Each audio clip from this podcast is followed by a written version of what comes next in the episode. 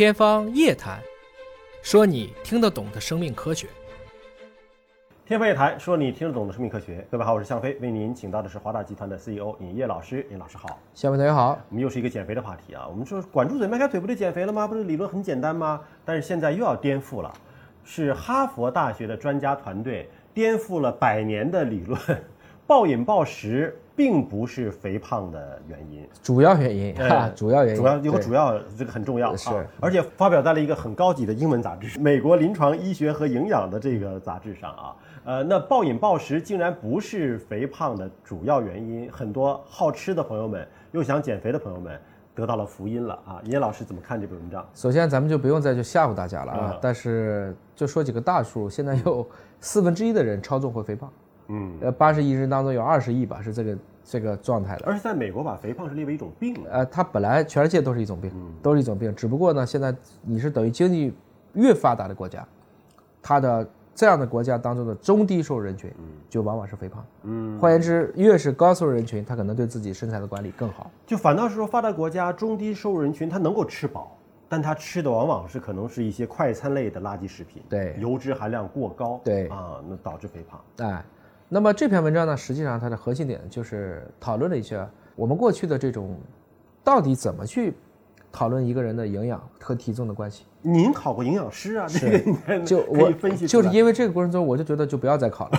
啊，因为这就是这篇文章里讲到的这个所谓颠覆理论，其实并不是颠覆理论，它只是回归了生命科学。嗯，我们在过去讨论的这种一个人类的一个对于能量的获取，就是一种把人当机器一样去思考，把我们各种各样的宏量营养素转化成多少焦耳多少卡，人在静息状态下多少焦耳多少卡，然后这两个之间做差啊，如果大了，那它就应该变胖；如果小了，它就应该变瘦。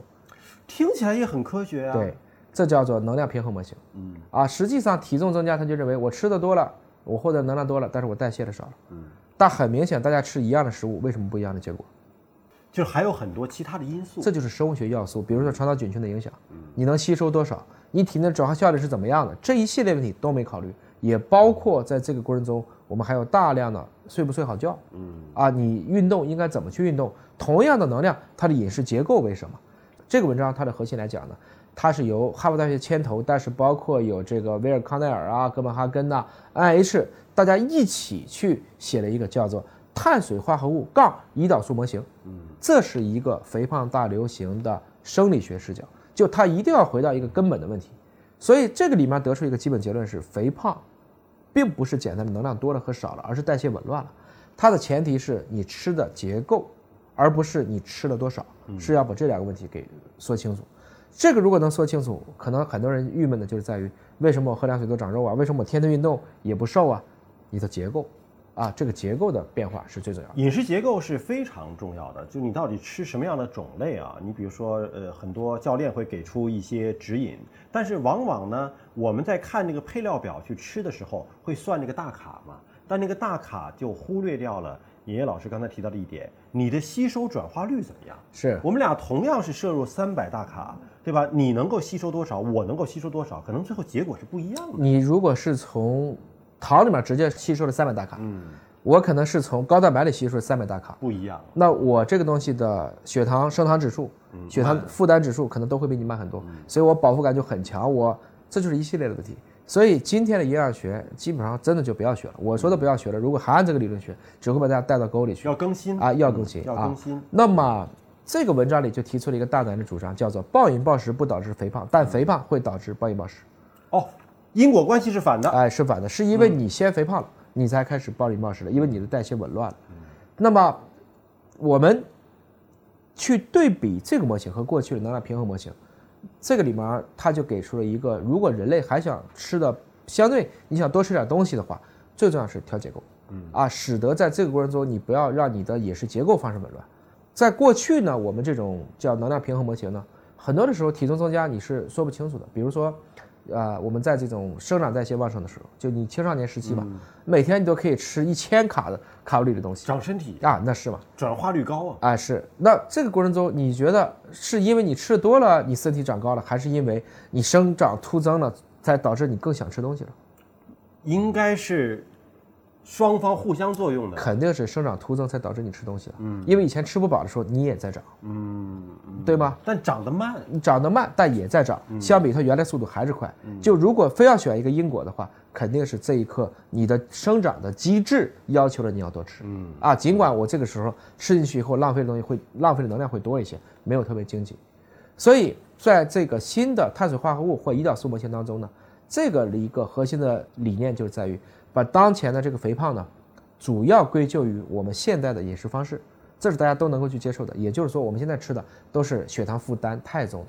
这里还专门举了个例子啊，啊，还专门举例子了 很不啊。好的例子啊，说特别是加工过的、可以快速消化的碳水化合物，那比如说可乐，啊，加工过的，那个算碳水化合物吗？当然是了，糖啊，哦不是碳水化合物吗？对啊？对比如说我们在超市里当时说的，薯条，啊，是是，这些问题呢，它最主要是不仅仅是能量，还会引起激素的反应，嗯，从而从根本上去影响了我们一系列的代谢问题。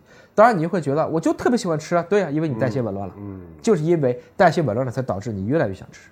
所以你看，它并不是说碳水化合物不行，它是说过度加工的。过度加工所以你如果真的是去吃一个土豆蒸的啊，清蒸是土豆块儿，可能还好点儿，是吧？所以它是什么问题呢？就是你吃这种高度加工的碳水化合物的时候，身体一看啊，来了这么多糖，胰岛素夸一下就起来了。它起来了以后，胰高血糖素就被抑制了。那这个时候只会怎么样呢？脂肪细胞就会发出很多的信号，你都存起来啊，好容易来点糖了，咱们饿了很久了。这个过程中，肌肉或者其他的这些代谢活跃的组织能量消耗就被抑制了，因为你的能量是有限的。那大脑又觉得，哎呦，我这肌肉都没劲儿了，怎么办呢？嗯，接着再多吃，吃，再多吃，然后又导致了一个饥饿感，所以就等于说身体在帮你去节能，但是新陈代谢就慢了，嗯，你脂肪就多了，反而你就越来越重，就越来越不动了，这就变成了一个负向的循环。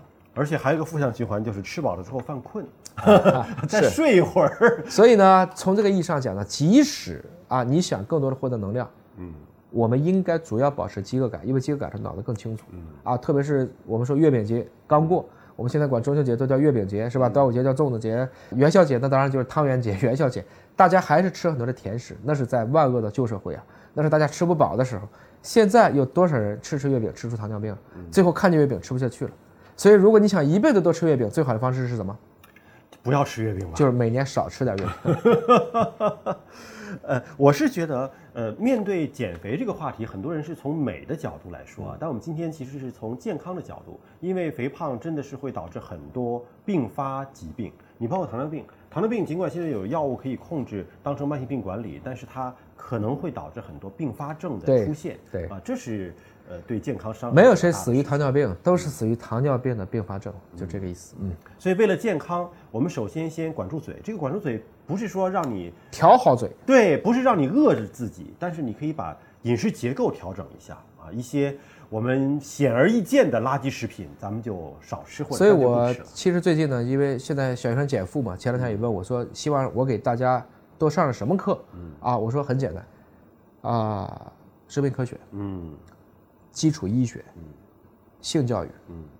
营养学，这些知识如果越早让孩子们接触，他将来成家的时候他就会了。对，而不是说他自己都到四五十了才弄明白这个事儿，那下一代又被糟蹋了。没有任何事情可以毁掉下一代，除了上一代家长。除了上一代。所以反过来讲，大家应该更早的去学习生命科学、医学、营养学，包括性教育相关的知识，这会使得我们可以更早的进入到一个健康的社会，而不要再走美国的老路了。大家都胖起来了，我们再简单减，不要，我们应该很平稳的过渡到一个合理的体重。好，感谢您关注今天节目，下次节目时间我们再会。